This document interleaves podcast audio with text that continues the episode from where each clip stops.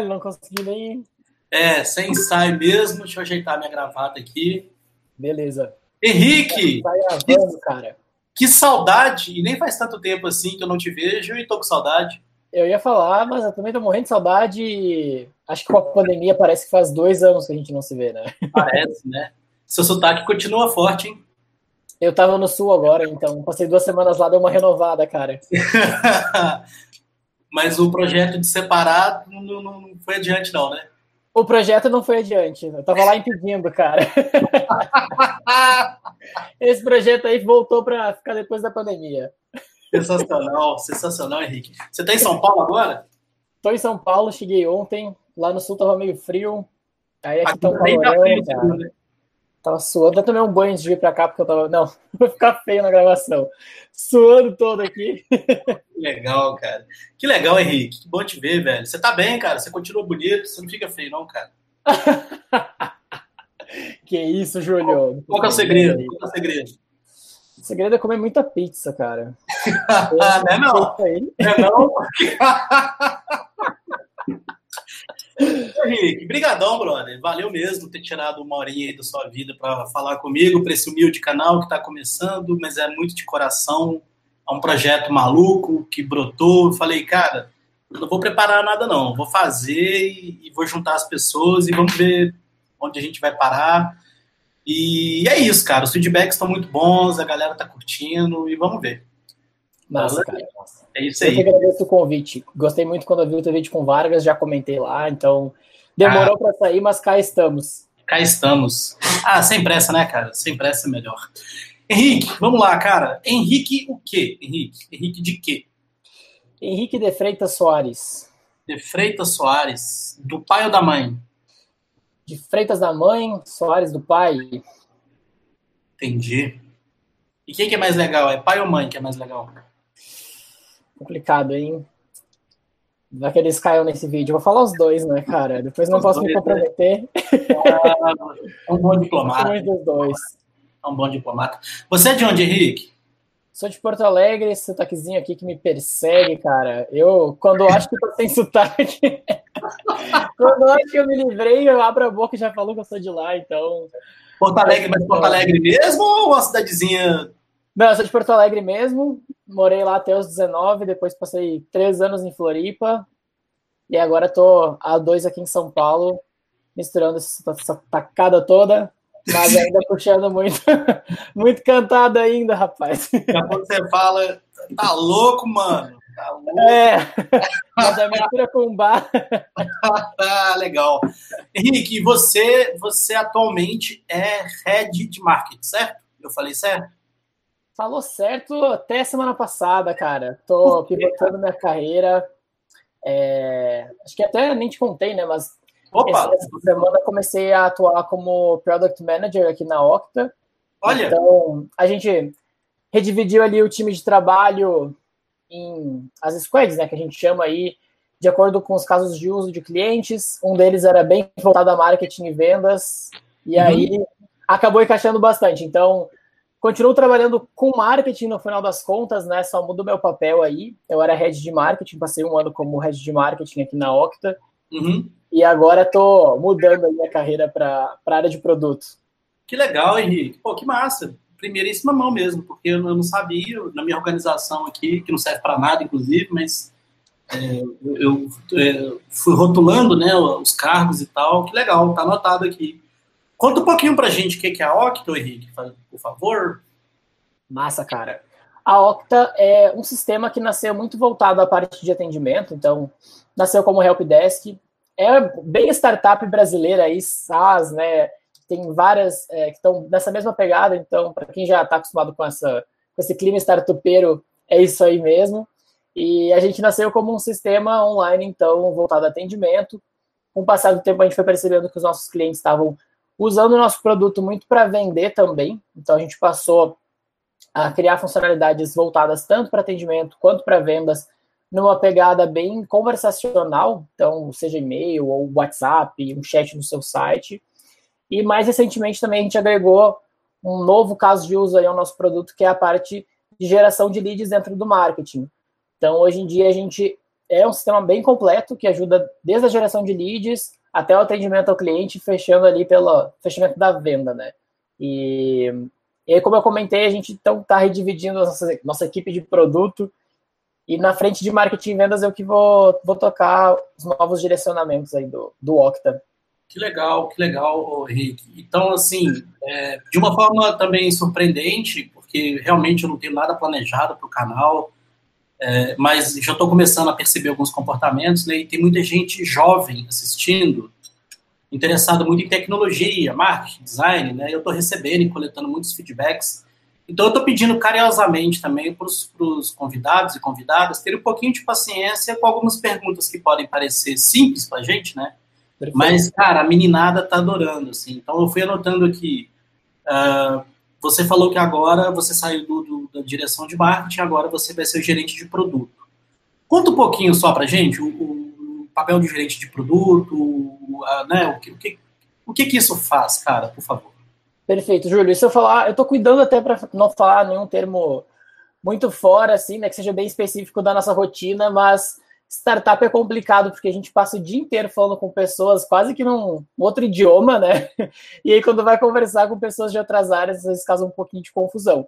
Então, se eu falar alguma palavra, algum termo, pode, pode me interromper para a gente fazer esse disclaimer, né? Dar uma explicada um pouco melhor.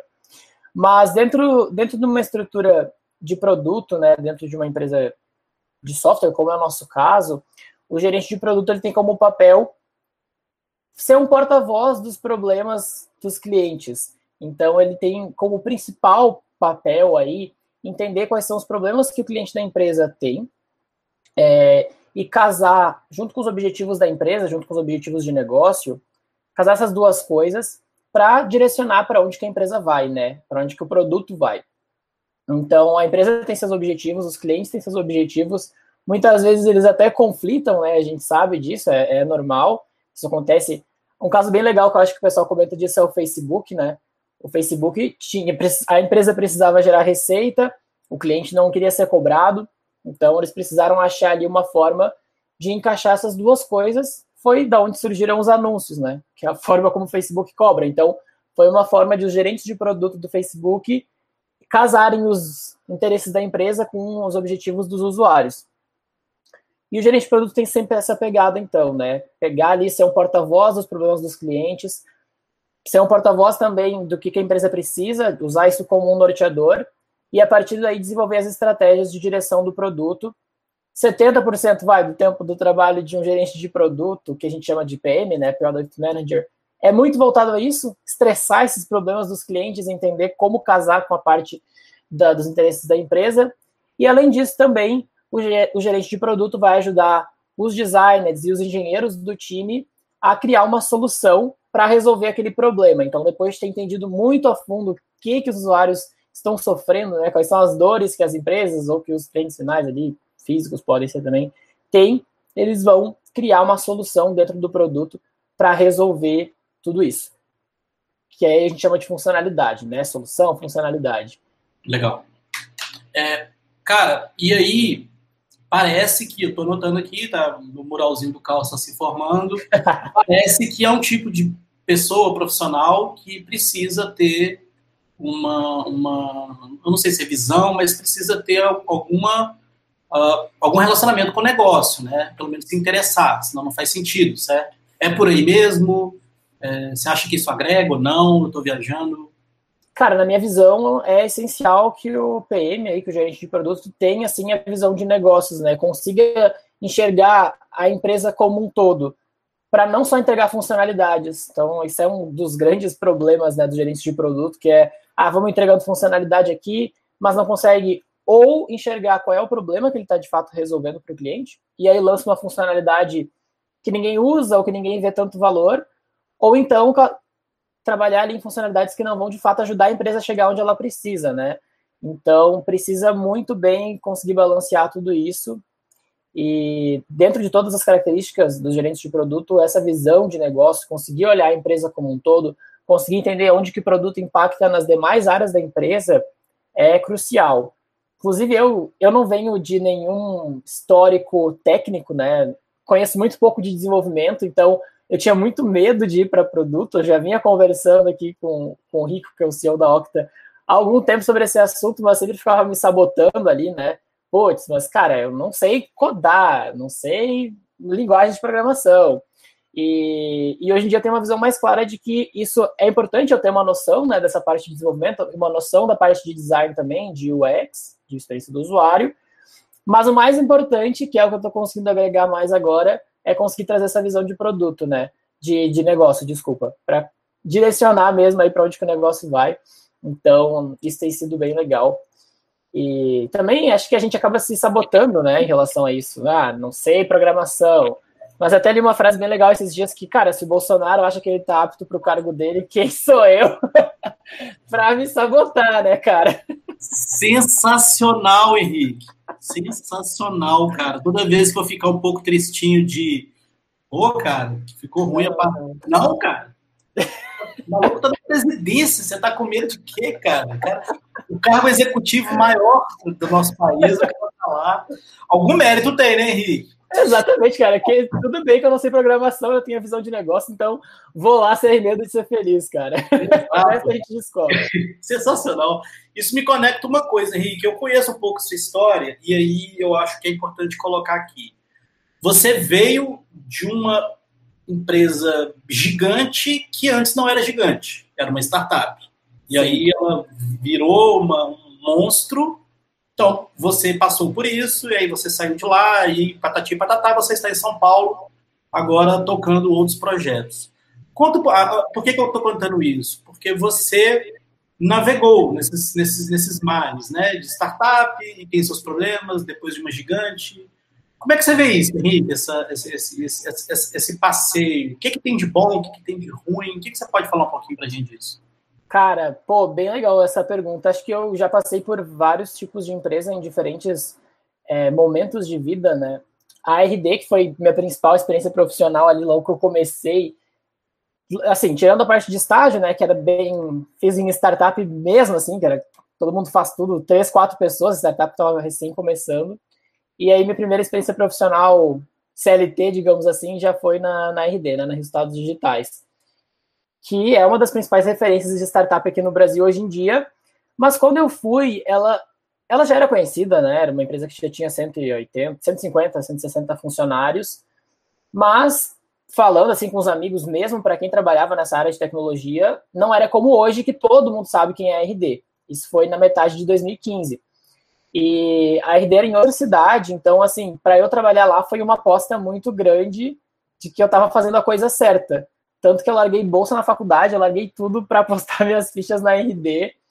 E foi a coisa assim que, na minha opinião, até hoje foi o melhor movimento que eu fiz na minha carreira, porque eu consegui chegar na RD no momento em que as coisas estavam sendo construídas, né? Os processos ainda não eram tão fechados. E eu gosto muito desse clima de startup que está nos primeiros anos de vida, assim em que a gente trabalha pra caramba, né? Várias horas por dia, aquela pressão parece que vai infartar a qualquer momento, mas ao mesmo tempo a gente tá por dentro das decisões. Então eu lembro de sentar na mesma mesa que o Gui Lopes, que é um dos fundadores, que, enfim, era diretor de CS naquela época, e, e ou, só de ouvir as coisas que você ouve ali naquele meio, você já cresce muito, né? E muitas vezes você ainda participa de decisões muito bacanas. Então, Naquela época eu tinha 19 anos, é, entrei super novinho, sem experiência, e ainda assim eu era uma pessoa que me sentia muito ouvida na empresa e, e ajudava a construir processos. Isso foi algo muito bacana, tive muitas oportunidades ali de crescer rapidamente. Então, nesse começo de empresa, de startup, assim, né, com 100, 100 e poucos funcionários, é uma fase muito legal porque você está muito conectado com os fundadores ali, com as pessoas que começaram a empresa. É uma fase legal porque você se sente mais ouvido, ajuda a construir processos. É, por outro lado, também as faltas desses processos, às vezes, para quem, especialmente para quem não tem tanto perfil assim de, putz, precisa de um nortezinho, às vezes fazem falta. Acho que isso é um fato, assim, não dá para negar que muitas vezes você se sente um pouco perdido né, sobre o que está acontecendo ali, não consegue ter muita clareza do futuro e, e, é um pouco cansativo mesmo. E também nesse começo de empresa, outra coisa que é uma faca de dois gumes é que os gestores, a, gestão ali, ela é formada muito rapidamente, né? A pessoa que começou ali num time de venda sozinho, deu cinco meses, já está com mais seis, e aí com isso você cresce muito rápido. Por outro lado, a gestão geralmente nesse começo de startup é bastante júnior. Então, essa questão de pessoas, que eu acredito que só o tempo traz, né, para você ser um bom gestor, geralmente acaba acontecendo problemas em relação a isso, porque é uma pessoa que era uma ótima vendedora, um ótimo CS, um ótimo analista de suporte, cresce muito rápido na empresa. Então, esse foi um problema que eu acabei sofrendo na RD, é, vi acontecer na RD, na verdade, né? Não sofri diretamente, e vejo acontecendo em outras startups. Então, falando em relação ao momento, né? É o momento que a Octa vive também, né? Esse começo de, de, de empresa, assim, começo de startup, que está pequena ainda. Então, é tudo uma grande loucura, todo mundo participa. Eu gosto muito, particularmente, é muito meu perfil, mas eu sei que tem pessoas também que são um pouco mais processuais ou que gostam das coisas um pouco mais fechadinhas acho que tem um pouco mais de dificuldade para se adaptar nesse período, né? E conforme a empresa vai crescendo, e aí eu, depois da RD, saí para empreender, eu tive uma agência de marketing digital por três anos, então eu não cheguei a pegar tanto a fase em que a RD cresceu. Ainda assim, quando eu saí, ela já tinha triplicado de tamanho, e aí o que eu mais sentia é que nesse momento em que a startup cresce, vai deixando de ser uma startup, na verdade, é, as áreas começam a se afastar, então tem o andar de CS, tem o andar de desenvolvimento, tem o andar de vendas, os, a grande gestão vai começando a se afastar naturalmente, então nesse momento a empresa passa a ser muito mais processual, você não colabora tanto, especialmente se você é um analista, né, não ocupa um cargo de liderança, você segue mais os processos, eles já estão estabelecidos, você dá sequência, chega a otimizar, mas não chega tanto a participar da parte de criação. É, por outro lado, também, essa parte de ter processos mais claros é, é bacana também, né? Especialmente para quem gosta, porque você tem uma visão clara do que você precisa fazer, você não precisa, às vezes, surtar, vamos usar essa palavra aí, como acontece no começo da startup. É, e, claro, né, também tem as coisas são muito mais claras em relação ao plano de carreira, enfim. Acho que vai muito de perfil para perfil. Mas o que eu vejo de quem nasceu como startup e depois deixa de ser, como é o caso da RD, HubSpot, essas outras empresas, é que o DNA continua lá, né? Esse DNA de startup, de as pessoas se preocuparem mais com o seu resultado do que como você se veste, de você poder ser quem você é, essas coisas todas continuam existindo em startup. Então, acho que se você tem um perfil startupeiro, digamos assim, vale a pena entrar em startup de qualquer forma, e aí, em relação a entrar numa startup que está nos primeiros, nas primeiras dezenas de funcionários, nos primeiros anos de vida, ou numa startup que já está mais consolidada, ou que já deixou de ser uma startup, vai muito do seu perfil, né? Eu me identifico mais com essa questão mais de empreender dentro da empresa, né? De, meu, não tem processo, eu vou, vou dar ali uns, um, um gás maior, mas a gente vai conseguir pensar e fazer acontecer. É meu perfil. E, e aí, é, para mim, são as principais diferenças, assim. Entendi, entendi, não, sensacional, ótimas, ótimas dicas e, né, porque eu também acho que não existe pior ou melhor, existem cenários, tamanhos, momentos, contextos, né, é o que você colocou, né, e aí, cara, tem que passar para sentir, né. Você falou uma outra palavrinha legal, o, o, o Henrique, que é squad, e tem muita gente querendo entender um pouco melhor, querendo saber se isso é uma moda, hum. se isso vai passar, o Spotify fala que não. É, como é que você vê, cara? O que é uma squad? Se você puder, por favor, nos ajudar. O conceito de squad e por que, que ela é importante numa, numa startup ou numa empresa, cara? Legal, cara. É, squad é como se fosse uma mini empresa dentro da empresa. Então é um. Travou? Ah, voltou é, é um subgrupo, né, um grupo ali de pessoas multidisciplinar. Então, é, você vai ter, por exemplo, um designer, um engenheiro e um gerente de produto, como são as squads que a gente tem aqui na, na Octa. E que tem bastante autonomia para resolver os problemas, que também são bem específicos. Então, comentei contigo agora que a minha squad vai ser voltada a resolver problemas de marketing e vendas. Então, pô, tá dado o problema que eu preciso resolver. Agora a gente tem uma equipe ali multidisciplinar e horizontal, né? Então não tem um dono da squad, PM, o gerente de produto, o designer engenheiro, todos eles participam, cada um com os seus conhecimentos, para fazer a, aquele, aquele problema ser resolvido, né? E, de novo, a autonomia ali é muito importante. Então, esse, esse time, ele atua como se fosse realmente uma empresa dentro daquela empresa, com um problema mais específico do que, do que o todo. E fazendo com que aquilo que eles estão realizando seja interligado ao todo, né? Acho que isso também é bem importante de, de pontuar. E, cara, para mim, em relação a, a vir para ficar ou não, vou até dar um exemplo, bem nada a ver, mas é, de, de outro contexto, assim.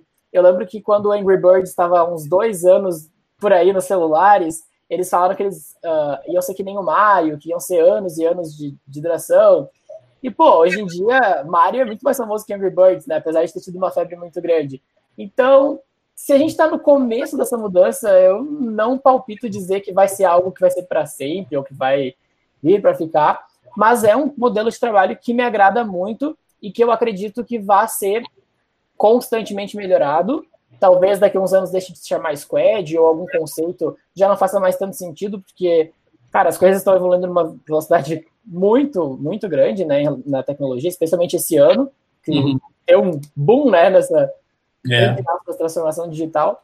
É. E, e para mim, então, assim, é um modelo que faz muito sentido para os negócios hoje em dia. Você dá essa autonomia para esses times multidisciplinares mas se vai vir para ficar ou não, acho que só o tempo para nos falar, né? Para falar, verdade. Henrique, você é, da, você é da comunicação originalmente? A formação é da, de comunicação, é marketing, é publicidade? O que é? Eu fiz meio calabresa, meio mussarela. Eu fiz metade de publicidade.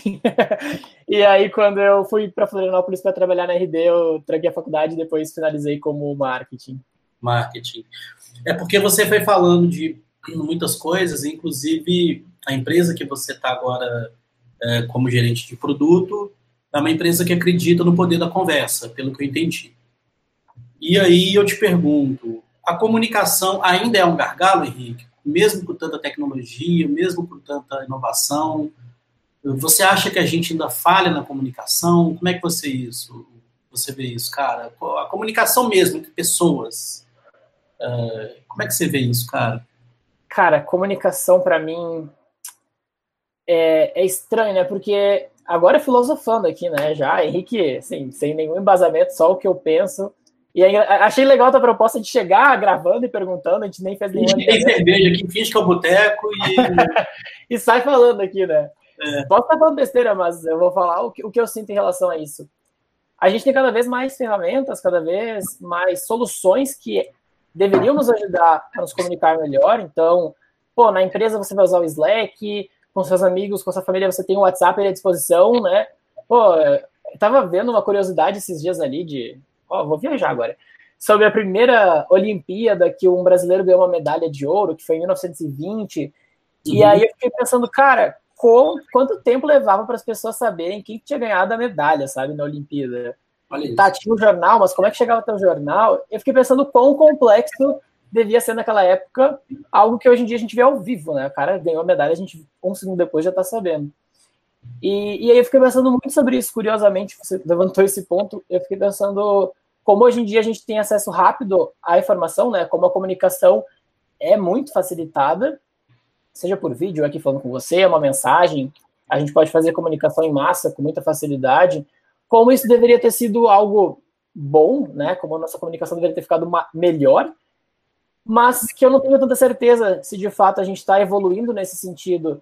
É, fake news estão aí para provar que pô, você dá na mão da população uma ferramenta de comunicação em massa, como é o WhatsApp, como é o Facebook Messenger, o próprio Facebook, é uma faca de dois gumes, né? Porque a gente não, não tem controle sobre isso e a comunicação é rápida. E isso é inegável, né? Que a gente está mais rápido na comunicação é inegável. Agora, até que ponto isso de fato é algo que faz sentido, é algo que é bom, eu já, eu já questiono muito em relação a fake news, em relação a aquele papo clássico, né, de você estar tá com uma pessoa, com a sua família aqui, mas você está se comunicando com outra, pô, essa comunicação aqui você perdeu, você fez metade de uma, metade de outra, não fez nenhuma direito, então, eu não sei, eu vou devolver a pergunta também para ti, dentro dessa visão, é, você acha que as comunicações elas estão melhores entre as pessoas, entre as empresas, entre os seres de um modo geral? Olha só que interessante, eu, eu, eu, eu, concordo muito do ponto da velocidade. Quer dizer, não preciso concordar, né? Isso, isso a gente está vivendo. É veloz, é muito mais veloz, sim. É, e eu concordo também com o ponto de essa velocidade estar tá alinhada com, com qualidade. E quando eu digo qualidade, não é só de texto, é qualidade no sentido neural da coisa, né? É, eu estou comunicando rápido, mas eu estou comunicando para agregar, né, para somar ou para retirar. Isso não vale só. Aí eu já estou tirando o boné de, de profissional, aí é para tudo, política, né? E uma coisa dentro disso que eu percebo, Henrique, e aí, aí já é a idade falando, né? É, uma preocupação que eu tenho é a informação fragmentada, sabe? É, eu percebo muito isso, assim, eu tive um debate com outro grupo de amigos e que me levantou uma, uma, uma bandeirinha, assim. Eu falei que uma informação, tem uma informação, e se você recorta essa informação e apresenta só ela, isso é uma mentira. E algumas pessoas discordaram. Falaram, não é. Eu falei, gente, para mim a mentira é uma construção. Então uhum. falo, Maria jogou o cachorro na. Maria jogou o cachorro de pelúcia na rua e você recorta e fala que Maria jogou o cachorro na rua, você construiu uma outra narrativa. Por que, que eu estou viajando nesse sentido, cara? E concordo com você. Porque dependendo da velocidade, do jeito que a gente retransmite as coisas, você retira um trecho muito importante da informação. E ela vira uma mentira, né? Enfim, porque isso me conecta com outra coisa, assim, é... nas nossas caminhadas indo almoçar, e você levava a gente para almoçar em restaurantes a 20 quilômetros do escritório, não me entendi por quê, a pé. para economizar. E, o, e, o, e alguém ficava, já chegou? Já chegou? Já chegou? A gente andava horas para almoçar. A gente sempre a gente falava da, da Terra plana, né, cara? Eu, Henrique, eu tô achando sensacional, não tô conseguindo desgrudar disso, cara. Me perdoa. Você tá até agora, tá viciado. Cara, eu participo, eu participo de grupos, eu participo. eu não acredito nisso. Lembra dos papos da Terra plana, cara? Sim, cara. E, e aí conecta a isso, cara. Como assim a gente tem tanta informação, tem tanta tecnologia e existem seminários e congressos para discutir a nossa terra planície, cara. É... Ou seja, aí, para fechar esse tópico também, mas te devolvendo de novo a reflexão, assim, cara, você, como é que você vê isso, assim, para frente? Você acha que a gente está num barquinho mesmo para cair na, na, na borda? Cair na borda da terra plana. Ou a gente vai para o espaço? Como é que você vê, cara? Cara, você falou uma coisa ali que eu achei muito legal. Eu concordo com você em relação a você emitir trechos de uma informação, de uma história. É uma forma de, de mentira, né? E isso é muito claro para mim quando a gente pega, por exemplo, chamada em portal, assim, na Globo.com, no UOL. Porque geralmente vem assim, ah, fulaninho fala não sei o quê. Aí vem uma frase, ou assim, uma partezinha da frase que ele usou, só que cortada, né? Então dá a entender uma coisa que nem sempre é de fato o que a pessoa quis dizer. E apesar de brinquei ali do Bolsonaro, né, cara, é, eu vejo isso muito acontecendo no UOL. Eu gosto muito do UOL, mas às vezes eles pegam uma frase que o Bolsonaro falou e aí eles pegam um trechinho assim e aí parece que ele falou uma coisa muito, tipo, arrombada. e geralmente é, né? Mas eles transformam em algo dez vezes pior, assim. E isso também me assusta um pouco, sabe? Porque, cara, tô... e aí voltando à parte da comunicação, né? Hoje em dia, quem fala que não que não pega uma opinião ou acha que entendeu alguma coisa só lendo a manchete tá mentindo, né? É possível, tipo, a gente vai ler uma manchete, aquilo vai ficar na nossa cabeça e depois a gente vai sair dando a notícia. E, e a manchete é uma coisa que me preocupa bastante nesse sentido. E, e a gente falando da comunicação, cara, pô, a gente tem muito mais velocidade, tem muito mais acesso, mas ao mesmo tempo a nossa capacidade de processamento vai diminuindo, parece, para cada coisa que a gente lê. A gente não aprofunda em nada. Então, nesse mesmo portal, vai ter a manchete, que é super reduzida, que pode te dar a entender, inclusive, não é uma mentira, mas é uma omissão, ou uma coisa que é bastante ambígua, que para mim, concordo contigo, é uma forma de mentir. Aí, beleza, tem esse nível 1. O nível 2 é resumo da notícia, que agora começou a ter, né? Então, tem ali um resuminho, três frases e uma notícia gigantesca. Ou seja, você já também está comunicando, mas você está comunicando só o principal ali, que de novo não é a informação toda. Para mim, aí tem o nível 3, que agora começaram a fazer também, não sei se tu já viu ali nos portais, eles sublinham em amarelo os principais pontos da notícia. Então, você passa o olho ainda, mesmo que você não pegue o resumo, vou ler, mas só o já highlight. ali, né? E aí tem o nível 4, que seria de fato você ler toda a informação, e toda a notícia, por exemplo, ou, ou alguma coisa assim. Então, não sei de fato se a gente está evoluindo na comunicação, porque é tanta coisa, tão rápido, que a gente vai só pegando um pouquinho de cada um, e não sei onde isso vai dar. Tem um, uma imagenzinha que circula bastante no WhatsApp, que é um anúncio de uma menina falando que vai vender bolo na universidade às 14 horas. E aí tem as perguntas, né? Onde vai ser? Quanto vai estar? Até que horas vamos pegar? E é muito clássico isso né, na internet. Eu vejo que até no marketing, você faz uma campanha, cara, as respostas que vêm são geralmente coisas que você comunicou ali. Então, será que de fato, né, voltando ali a vaca fria, cara, será que de fato a comunicação está melhor só porque eu posso te acionar instantaneamente, sendo que você vai passar o olho fazendo outras mil coisas e não vai fixar aquele conteúdo, né? Então, enfim. Mas respondendo a tua última pergunta aí, para onde que a gente está indo, cara? Esse negócio da Terra plana me faz questionar se tem alguma verdade que eu acredito que é bizarra, sabe? Pô, Você ainda não acredita em Terra plana, é isso? Não, cara, não acredito em Terra plana. Tá bom, tá bom, para deixar claro. Só para deixar claro. É, mas eu me questiono, né? Pô, será que tem alguma coisa que eu acredito que que os outros olham como se eu estivesse acreditando na Terra plana, né? E, e então, nisso da, se a gente vai para o espaço, se a gente vai cair na borda da, da Terra, eu acho que a gente está cada vez mais. Ah, é que esse negócio papo aí de bolha, né, cara? Tipo, eu não vou.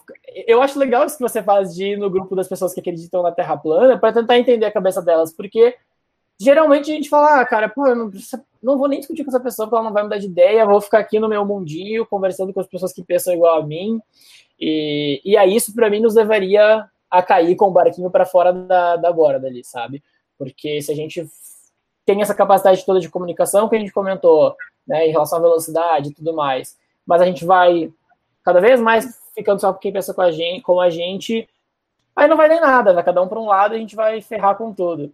E é. por mais bizarro que seja você participar desses grupos, assim, em certo aspecto, é legal saber que você está se dispondo a ver como que as pessoas pensam, né?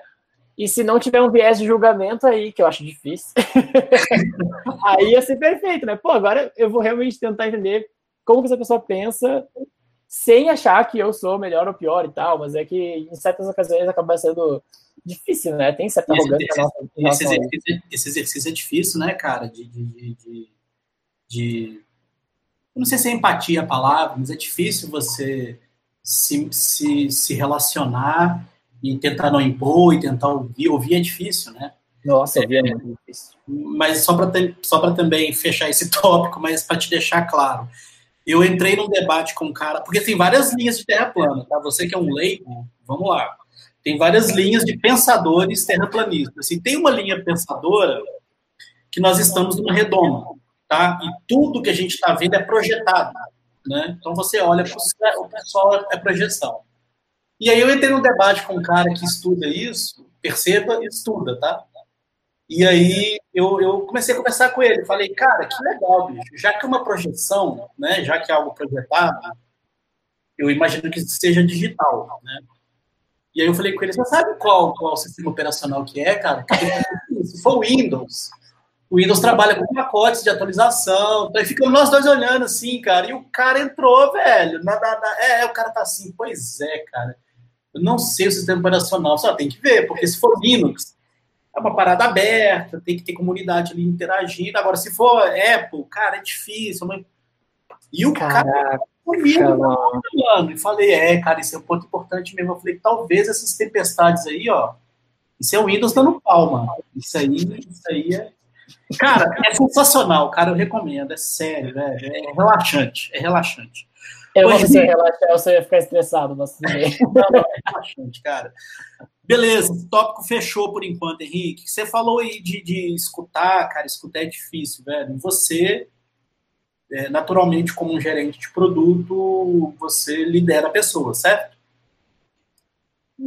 Então, ou liderou pessoas, ou, ou, faz parte, eu não sei qual que é, qual que é o, a profundidade disso. Mas a minha pergunta é, é, é trabalhar com... Aqui, por isso que eu estou ajeitando, desculpa. trabalhar com pessoas com objetivos assim de negócio, porque no final do dia uma empresa precisa lucrar, né, Henrique? E como é que você vê isso de relacionamento de pessoas? Assim, é, é, é, é difícil, é fácil?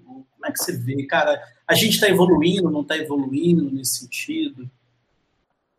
Cara, primeira pergunta é difícil, né? Relacionamento com pessoas é algo bem complicado, é, não necessariamente ruim, mas é algo complicado na minha visão, né? Seja no relacionamento com a sua família, com seu namorado, com sua namorada, no trabalho, é tudo muito. A gente tem que entender como que as outras pessoas se sentem, como que as outras pessoas pensam, e às vezes isso é muito difícil, né? É, é, por isso que, inclusive, acho que até voltando ali no assunto anterior, a gente vai se fechando nessas bolhas, porque é muito mais fácil manter um relacionamento com alguém que pensa igual a mim e que age igual a mim, mas, pô, com isso você não vai crescer, né? Então, isso é algo que eu acho bem, um assunto bem complexo, assim.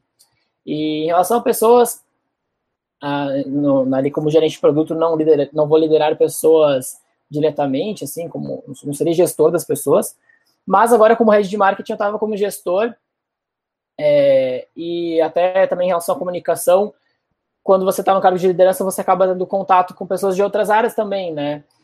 E isso sempre foi um desafio para mim, porque se você pega pessoas de vendas, geralmente elas têm um perfil bem mais emotivo, né? Se você pega ali um engenheiro, ele tem um perfil bem mais racional. Então, você navegar entre esses dois mundos é muito complexo. Então, tem várias frases que eu falei, por exemplo, para o time de vendas, que eu trouxe uma entonação positiva, como se fosse algo muito positivo, muito legal, e aquilo, daí depois vem o feedback de que foi algo que, nossa, o time ficou muito triste com aquela frase, a frase foi mal interpretada, ou eu falei mal, né?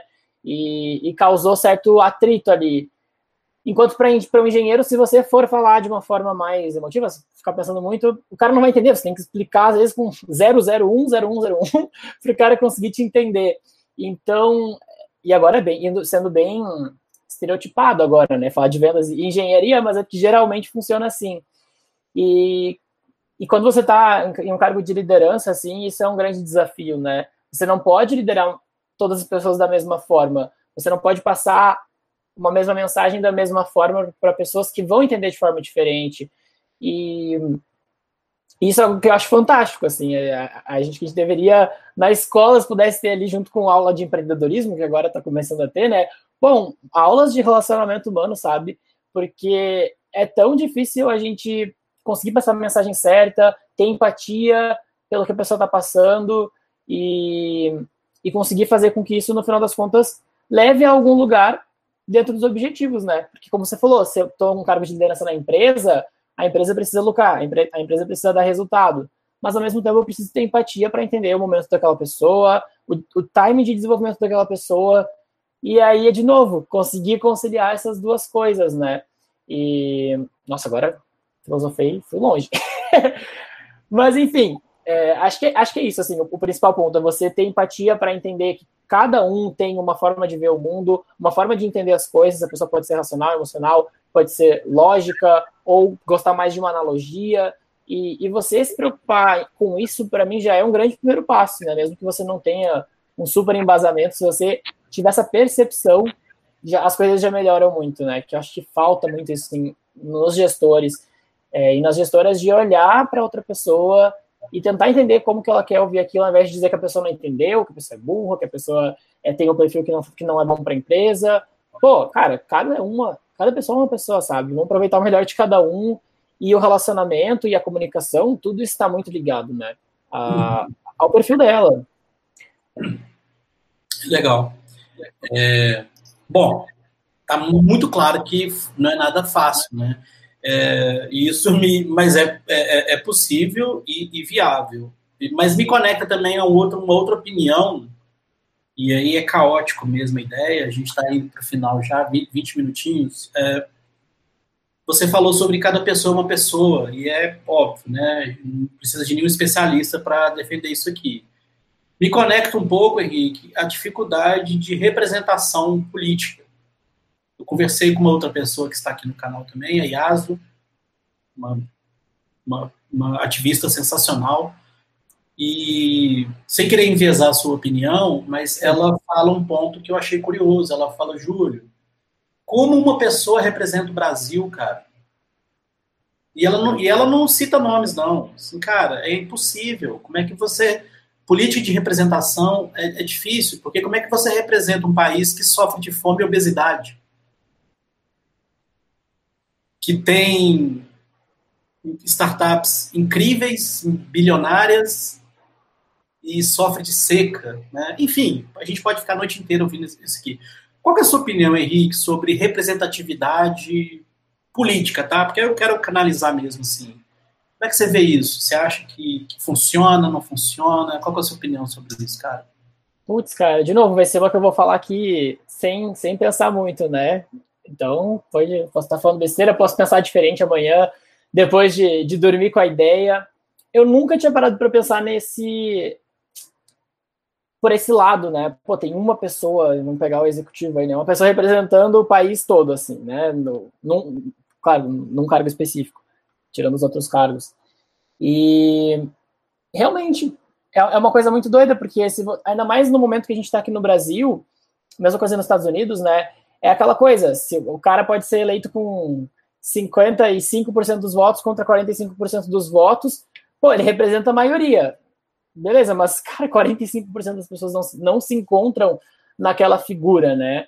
Uh, aconteceu mais até com a Dilma contra o Aécio do que com, com o Bolsonaro, né? Que foi eleito com uma, uma vantagem maior. Mas ainda assim, se você parar para pensar, mesmo que seja 80-20, 20% das pessoas não estão representadas ali. É, dentro do sistema político, especificamente, que foi o que você trouxe, acho que é legal a divisão dos poderes. Então, pô, ali no Congresso, por exemplo, no Senado, você vai ter pessoas com visões diferentes, então acredito que ali embarque mais, né? Você vai ter mais representatividades, é, mas não sei também até que ponto que isso funciona para o bem, sabe? Essa é uma coisa que eu estava até pensando esses dias, assim.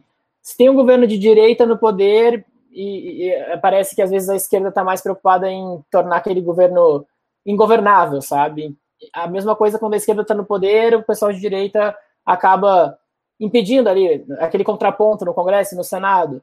E, então, assim, existe representatividade, mas se ela não estiver levando para frente, né, se ela estiver só empacando o outro lado ali, também é um problema, né? E, e realmente é um problema muito, muito grande de se resolver, né? Como que a gente vai representar todo mundo ali e puxar para um caminho? Porque se a gente for pegar ali conceito físico mesmo, né, na época do colégio, você tem tem um ponto aqui, um objeto, tem forças apontando uma para cada lado e elas se anulam, aquilo ali fica parado, sabe? Mas, cara, com pessoas pensando cada uma de um jeito, como que a gente consegue fazer esse, é, né, as coisas se moverem sem, uh, sem que seja injusto, né? Sem que todo mundo se sinta representado. E aí entra naquela questão, acho que do treininho do Magazine Luiza, né? de, cara, pô, você puxar isso aqui para um lado não significa que esse outro lado está se prejudicando, porque esse lado aqui sempre esteve, né, sempre estava puxado para lá naturalmente, não, e agora a gente vai precisar puxar uma força para cá para levar esse objeto um pouco mais para o centro ali, que seria uma equidade, digamos assim, entre brancos e, e, pretos e qualquer outra raça, mas, mas ao mesmo tempo, pô, essa, essa é a minha visão, eu concordo muito com a visão do Magazine Luiza, mas tem várias pessoas que não concordam, e aí já complica de novo, sabe? E, e, é, e aí volto para aquela questão, né? É estranho pensar que tem pessoas que não conseguem enxergar isso da forma como eu enxergo. E eu tento conversar, eu tento ouvir, tento entender os argumentos, mas nesse tipo de, de situação é muito difícil. Então, o que eu vejo como trazer uma equidade aí, né? Trazer essa representatividade e como sendo algo óbvio, tipo, ninguém está se prejudicando, a gente está só ajustando as coisas com essa representatividade, outras pessoas veem de uma outra forma. E agora deu uma volta gigantesca, mas acho que no final das contas, assim, eu concordo que a representatividade é importante e que a gente deveria ter representatividade política, ideológica, sexual, de tudo, mas, de novo, isso já é enviesado com a minha opinião, porque um cara pode achar que isso não é importante. E para mim é muito difícil achar que essa pessoa não está errada, sabe? Que é uma opinião dela. pra mim, isso não é. Não deveria nem ser uma opinião, sabe? Representatividade deveria ser um fato, assim. Então, foi longe, não sei se respondi a pergunta, mas respondendo na lata, é, é assim que eu me sinto, sabe? De, putz, a gente deveria conseguir fazer uma forma de todas essas forças levarem para um lugar melhor, mas isso já me parece impossível pelo simples fato de que as pessoas têm visões diferentes do que é o melhor lugar, né? E isso é um grande problema, assim, uh, nesse sentido. Assim. Sim, respondeu sensacionalmente e eu fui pontuando aqui é, analogia mesmo de todos os extremos querendo ir para um lado e, e acaba que ninguém vai para lado nenhum. E se os setores não caminharem pelo menos quase juntos, cara, ninguém vai ter sossego, né, Henrique? Henrique, três perguntinhas finais. Antepenúltima pergunta. Você tem uma energia bacana, velho. Você tá aí, né, você trabalhou pra caramba o dia inteiro, papapá, pipipi. E tem essa energia legal, assim, cara. Você, você, você, você, se você topar ser presidente do Brasil amanhã, você topa? Assim, é, é, cara, porque tem que ter energia, né? Mas a pergunta não é essa, não. A pergunta é: essa energia é o quê? Isso é, é de você, cara? É algum treinamento? É água? É, é crossfit? Sem isso, você não sobrevive numa, numa, numa, numa startup? O que, que, é isso, cara? Cara, é... eu sou bem enérgico. Acho que tem vários fatores. O primeiro, uma coisa bem besteira, é o horário. Esse horário eu fico muito elétrico. Na verdade, assim, depois do almoço até meia-noite eu fico geralmente assim. E, mas, tirando essa palhaçada aí do horário, eu realmente sempre fui assim. Não tem a ver com crossfit, nem a ver com tomar mais água. Eu sou uma pessoa bastante elétrica, bem enérgica, assim, e, e eu tento passar essa energia para as pessoas com quem eu tô, né? Então, pô, a gente tá aqui conversando, tento te passar um pouquinho disso e pegar um pouquinho da tua energia. Essa, essa parte de, de energias, para mim, é algo bem importante. E por mais que a gente esteja falando no computador, às vezes é um pouco difícil, mas eu tento sempre trazer esse lado pô, de motivação mesmo, de pegar, ver as coisas por um lado positivo, ouvir a opinião dos outros e, e com isso me alimentar também. Então é uma coisa bem natural minha, acho que não tem nada em específico que eu faça para ser assim. E, cara, como tudo na vida, né, uma faca de dois gumes, assim, porque eu sou um cara muito elétrico, então às vezes eu acho que eu falo demais. É, enfim, tem, tem, tem seus problemas também. Tem, tem ideias ali que provocam, não sei como é que é. Ô Henrique, penúltima pergunta. Eu tenho vários preconceitos que não cabem aqui, cara, e esse canal, esse projeto está me ajudando a, a inúmeras coisas, tá? Um dos, um dos preconceitos que eu tenho, talvez não vou conseguir resolver nessa vida, é pessoas jovens em cargo de liderança ou estratégia, assim. E como é que você vê isso, cara? Eu já te disse que eu tenho esse preconceito. E mesmo com esse preconceito, é mais do que provado que é um movimento das empresas. Né? Inclusive, empresas grandes, gigantes, estão se movimentando e tirando aqueles senhores né, de 70 anos e colocando mulheres muito jovens, homens muito jovens, para poder liderar, para poder romper, inovar e tal. É, eu, vejo com, eu vejo isso com um olhar de muito preconceito, Henrique. E você, cara, como é que você vê esse, esse, esse movimento que está acontecendo? Uh, cara, eu, eu assumi cargo de liderança muito cedo também, né? Quando eu saí da RD, eu tinha, tinha recém feito 21 anos e, e abri uma agência com dois sócios. E a frente que eu tocava, que era a parte de marketing, era a parte que a gente contratava, a parte de desenvolvimento o meu sócio tocava sozinho, a parte de vendas o outro tocava sozinho, então a parte de marketing, onde a gente contratava designer, analista e tal, era eu que tocava, logo eu era gestor dessas pessoas. Isso sempre foi uma coisa que me incomodou. Eu ficava, putz, mas cara, como assim? Eu tenho 20, acabei de fazer 21 anos, estou aí ajudando um cara que tem 27, 28 a, a trazer coisas de carreira, parte emocional, enfim, tudo que contempla você estar no cargo de liderança. E, claro, também tem a parte de estratégica, né?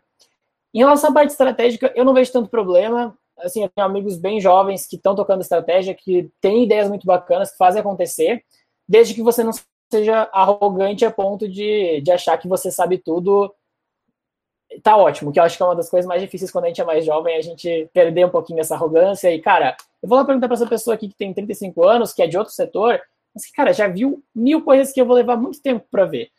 Então, assim, em relação à estratégia, eu não vejo tanto problema acho que as pessoas podem ter um olhar realmente mais cedo e experiência você pode ir trocando com outras pessoas. Em relação à liderança de pessoas especificamente, isso foi uma coisa que sempre me incomodou. É, eu nunca tive um grande problema do tipo, ah, não soube resolver esse problema aqui, a pessoa ficou muito mal porque eu era o líder dela, se fosse uma outra pessoa liderando, ela teria tido um resultado muito melhor. É, mas isso sempre me incomodou no fundo, sabe? Quando eu tinha agência e quando eu entrei na Octa, eu entrei novamente com. Eu não entrei com esse viés, mas logo depois eu já assumia também como rede de marketing, liderando pessoas. Todo mundo no meu time era mais velho que eu, então sempre rolou esse comentário, inclusive, de que eu era muito novinho, que eu não conhecia a música tal porque era dos anos 90. e, e talvez tenha um auto-sabotador ali dentro sempre me falando que eu não deveria estar ali.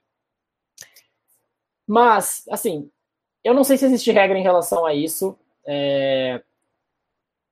Eu, agora, saindo do cargo de head de marketing e virando, virando gerente de produto, eu não me sentia, às vezes, assim, 100% pronto para ser líder de pessoas, mas eu fazia acontecer do jeito que dava. Mas confesso que me dá certo alívio saber que nesse momento eu não estou gerenciando pessoas, porque eu ainda quero viver situações que, quando eu voltar a ser líder, as pessoas vivam, para eu conseguir dar um pouco melhor, mais de direcionamento. Só que eu fico um pouco em dúvida se isso é se auto-sabotar, né? Ou, ou, se isso de fato tem um fundamento. É... Então, eu não sei responder a tua pergunta, assim. Eu, eu, também tenho esse preconceito que tu tem, tive esse preconceito comigo mesmo, nos anos que eu passei como, como gestor. Eu vejo isso acontecendo muito, né? Até dei um exemplo ali na época da RD, que eu via gestores que tinham recém começado a profissão deles, e aí não, não, não conseguiam dar o suporte que a pessoa precisava seja estratégico, ali, operacional, ou até mesmo de plano de carreira, de emocional e tudo mais. Eu também sempre tive esse preconceito, mas eu não consigo justificar ele, sabe? É, me parece muito mais uma percepção do que, poxa, tem o fator XYZ. Uhum. Porque, de uma experiência, cara, a gente vai viver várias coisas e não acho que existe uma, existe uma linha de chegada, sabe? Agora eu vi todas as experiências que eu poderia viver, posso virar líder para ajudar a pessoa. Entendi. Quase que um terapeuta, né? O cara não precisa ter passado pelo que tu passou para entender como que ele deve te guiar naquele momento. Então, eu não sei responder a tua pergunta. Eu também tenho esse preconceito, é, especialmente comigo mesmo, mais do que com os outros, mas ele me parece um pouco infundado às vezes, sabe? Sensacional. A analogia do terapeuta é perfeita. E, e é por isso que é um preconceito, né, Henrique? Quando você é, é infundado, você não tem nenhuma relação, é, relação ali de dados, ou qualquer que seja. Mas eu acho legal abrir isso e, e, e ouvir e montar esse mosaico de opiniões, porque com ou sem o preconceito do Júlio, é um movimento que já aconteceu há um tempo, gostem ou não. É, e aí eu ouvi de, de, não sei quem, de algum lugar que eu estava, é, uma empresa grande, que está fazendo esse movimento também de colocar liderança, inovação, estratégia com pessoas mais jovens, é, porque ele, ele falou assim, cara, os jovens querem o agora. E por mais que isso seja perigoso, o mercado é agora, né? Olha que, que, que legal, cara. E ele não fala isso assim com, de, com receita. Cara, é um risco, mas é uma turma que pensa muito no agora, né? E a gente viveu décadas e décadas de pessoas que pensavam no futuro. E tudo bem, ok. Né? Graças, a, graças a elas estamos aqui com computadores, e porque essas pessoas pensaram, mas ele disse, cara, eu não sei, eu não sou especialista de comportamento, mas essa moçada pensa agora, eles querem resolver agora, eles querem, né? Olha só que legal. É uma visão bacana. Eu, eu sou sempre a favor da diversidade, né? Então, se eu vejo uma empresa que é, vamos trocar todos os nossos gestores por gestores novos, já me incomoda, mas ao mesmo tempo, eu acho que isso no final das contas é, é importante, né? Você ter uma pessoa que está ali com, pensando lá na frente, que está com energia, né? Acho que isso é, é legal, de que é uma energia, é muito grande. Mas também tem um macaco velho, né? Como fala minha mãe, não sei se fala isso aqui em São Paulo. lá, lá no sul a gente fala, cara já é macaco velho. Então, já passou por poucas e boas, tem uma visão muito, muito legal, assim, do que, que tem coisas que realmente só vivendo. Então, acho que se a gente puder sempre ter os dois lados, vai ser muito melhor do que achar que uma coisa está certa, outra está certa. Diversidade para mim, em relação à idade também. Acho que em startup é uma das coisas que isso mais falta, né? Cheio de gente nova, cheio de energia, mas, cara, pô, não tem ali a outra expressão, manha do ganso, né, cara? Que o pessoal mais velho tem. Então, acho que a gente conciliando as duas coisas, é, a gente vai mais longe. Eu concordo, a diversidade é importante sim. um dia eu fui dissecar a, a, o Facebook, né, a galera, que, e E é exatamente isso aí, cara. Os caras, o Zuckerberg colocou raposa velha, passarinho novo, a, a selva ali, a selva ali é sensacional, cara. É gente cuidando de produto e tem 22 anos e gente cuidando de negócio que tem 80, sensacional, né? E aí essas coisas vão se cruzando e vão, né, dando sentido para as coisas. E, cara, dá para virar a noite aqui tomando a minha cerveja de mentira com você. Henrique, olha só, cara, não te decepcionei, ó. Cinco minutinhos, que eu sei que são um cara extremamente rigoroso com horário. E eu ficava muito puto quando você marcava a apresentação às oito da manhã, mano. Vai se E. Forma, cara. Mas faz parte, tudo bem. É, olha, cinco, quatro minutinhos para você responder para mim, por favor, cara. Qual que é seu elemento raiz, brother? Meu elemento raiz? É. Caraca, cara. Não sei responder essa pergunta. A última pergunta você vai lá, eu não faço a menor ideia como responder. Mas cara. é a pergunta mais importante do canal, cara. Que dá nome ao canal. Ah, cara, qual é o meu elemento raiz? Olha só, eu vou te dar mais seis minutos. Tá. Qual é esse elemento raiz, cara? Preciso, preciso de cola. Lembrando que faz parte do, da ideia do projeto eu contactar o Henrique daqui a 12 meses para a gente ver se esse, se esse caos aqui se movimentou, se não. Caraca! É, você vai receber um painel também lindão de desenhos das suas ideias depois, como brinde. E daqui a 12 meses a gente vai ver o Henrique. Mas agora, hoje, qual é o seu elemento raiz, Henrique?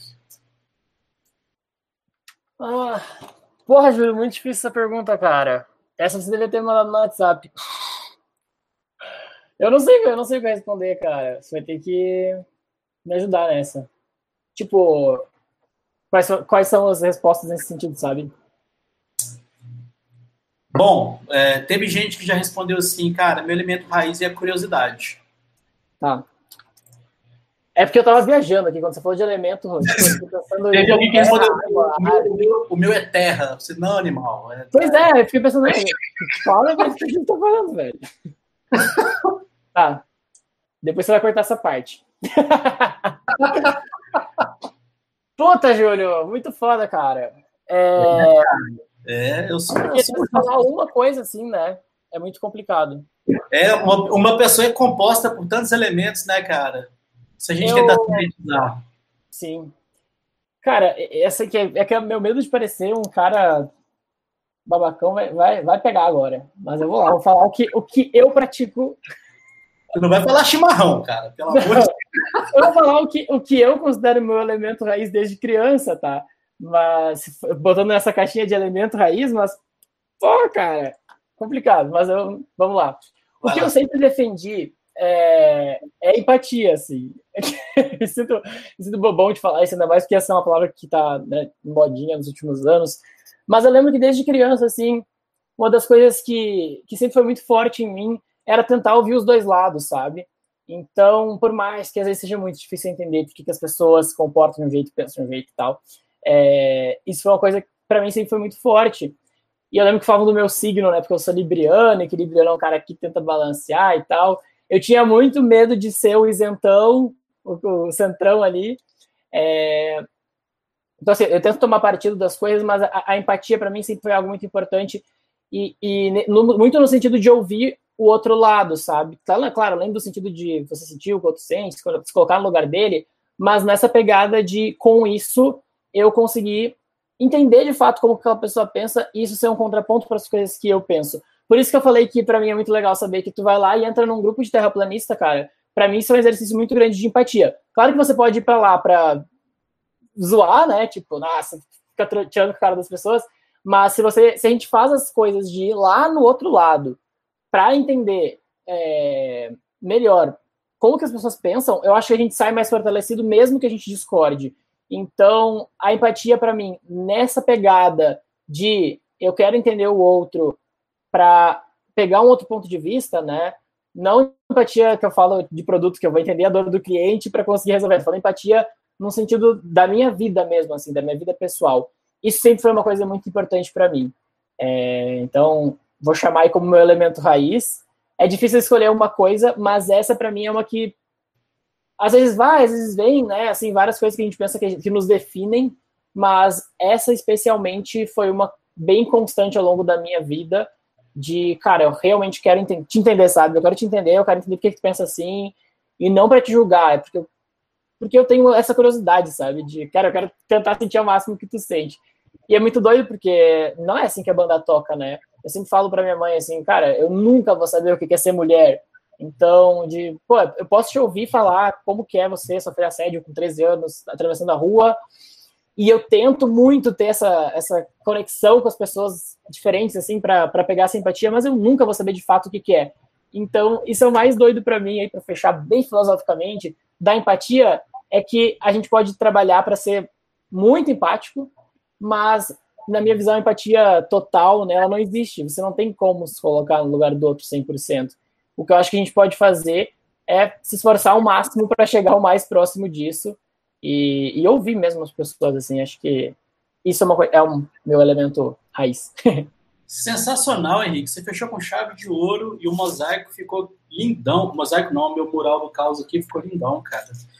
E faz todo sentido, velho. Depois eu vou conectando aqui. Isso vai virar um painel para você lindão. Você vai receber esse brinde aí com as ideias desenhadas Ei. desse caos. Vai ficar bem legal, Henrique. Cara, um minuto de. Olha só, cara. Tá vendo?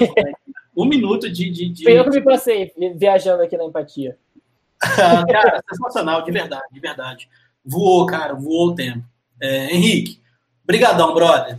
De verdade. Cara, eu te agradeço, muito massa, velho. Conta comigo. Daqui um ano vai ser Daqui muito um massa rever isso, né? Daqui um ano a gente vai pegar esse mural, a gente vai ver o que, que o Henrique. Espero que você abra mais seu coração para terraplanice. Eu vou atrás, cara. Vou praticar empatia. e é isso, cara. Obrigadão mesmo, de verdade, sem palavra. Vai descansar e a gente, Valeu, cara. A gente vai trocando ideia aí, brother. Tamo junto. Valeu, Júlio. Valeu, Henrique. Até mais, cara. Até mais, tchau, tchau. tchau.